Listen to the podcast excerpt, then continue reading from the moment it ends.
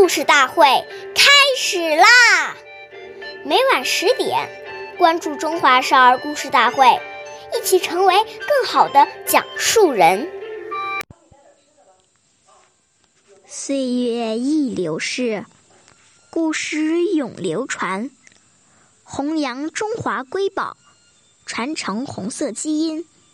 我是中华少儿故事大会讲述人徐楚曼。一起成为更好的讲述人。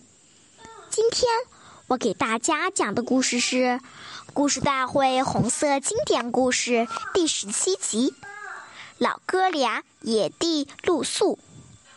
谢觉哉爷爷任西北局副书记，徐特立爷爷是毛主席的老师，延安自然科学院院长。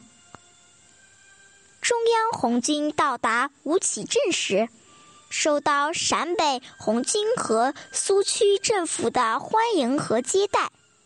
当时中央红军进入镇子时的人非常多，所有房间都住满了人，到处都是疲惫不堪、合衣而睡的战士。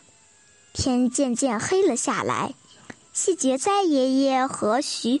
徐特立爷爷还没有找到住处，为了不增加群众负担，谢觉哉爷爷跟徐特立爷爷说：“今晚咱们老哥俩还是到镇外野地里露宿吧。”十月的陕北高原，月明星疏，寒意阵阵。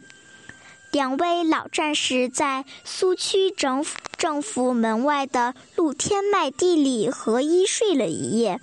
第二天早上醒来，身上都结了一层霜。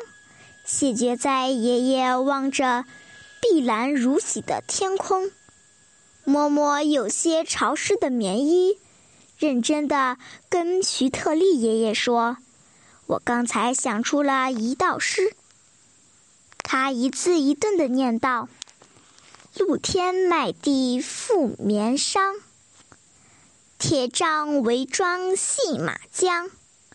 稳睡恰如春夜暖，天明始觉满身霜。”关注中华少儿故事大会，一起成为更好的讲述人。我们下期再见。